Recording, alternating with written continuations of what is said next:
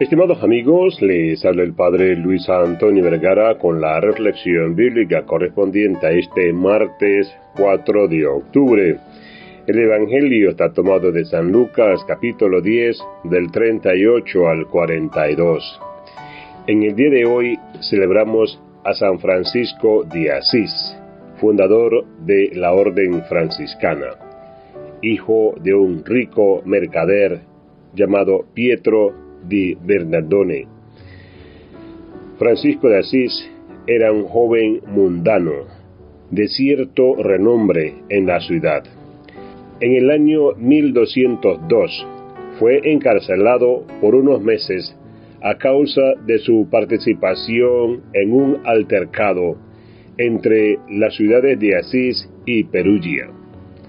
Tras esta situación, aquejado por una enfermedad insatisfecho por el tipo de vida que llevaba, decidió entregarse al apostolado y servir a los pobres. En el año 1206 renunció públicamente a los bienes de su padre y vivió a partir de entonces como un ermitaño. San Francisco de Asís predicó la pobreza como un valor y propuso un modo de vida sencillo, basado en los ideales de los evangelios. El Papa Inocencio III aprobó su modelo de vida religiosa, le concedió permiso para predicar y lo ordenó diácono. Con el tiempo, el número de sus adeptos fue aumentando y Francisco comenzó a formar una orden religiosa, la de los franciscanos.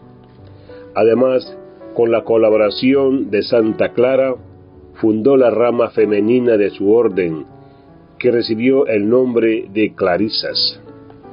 Sin embargo, la dirección de la orden no tardó en pasar a los miembros más prácticos como el cardenal Ugolino, que luego fue papa, y el hermano Elías, y él pudo dedicarse por entero a la vida contemplativa. De este retiro, San Francisco de Asís recibió los estigmas, es decir, las heridas de Cristo en su propio cuerpo, según testimonio del mismo, y compuso el poema Cántico de las Criaturas o Cántico del Hermano Sol, que influyó en buena parte en la poesía mística española posterior. San Francisco de Asís fue canonizado dos años después de su muerte, el 25 de julio del año 1226, y sus sucesores lo admiraron tanto por el modelo de austeridad como por su sensibilidad poética. Que Dios les bendiga a todos.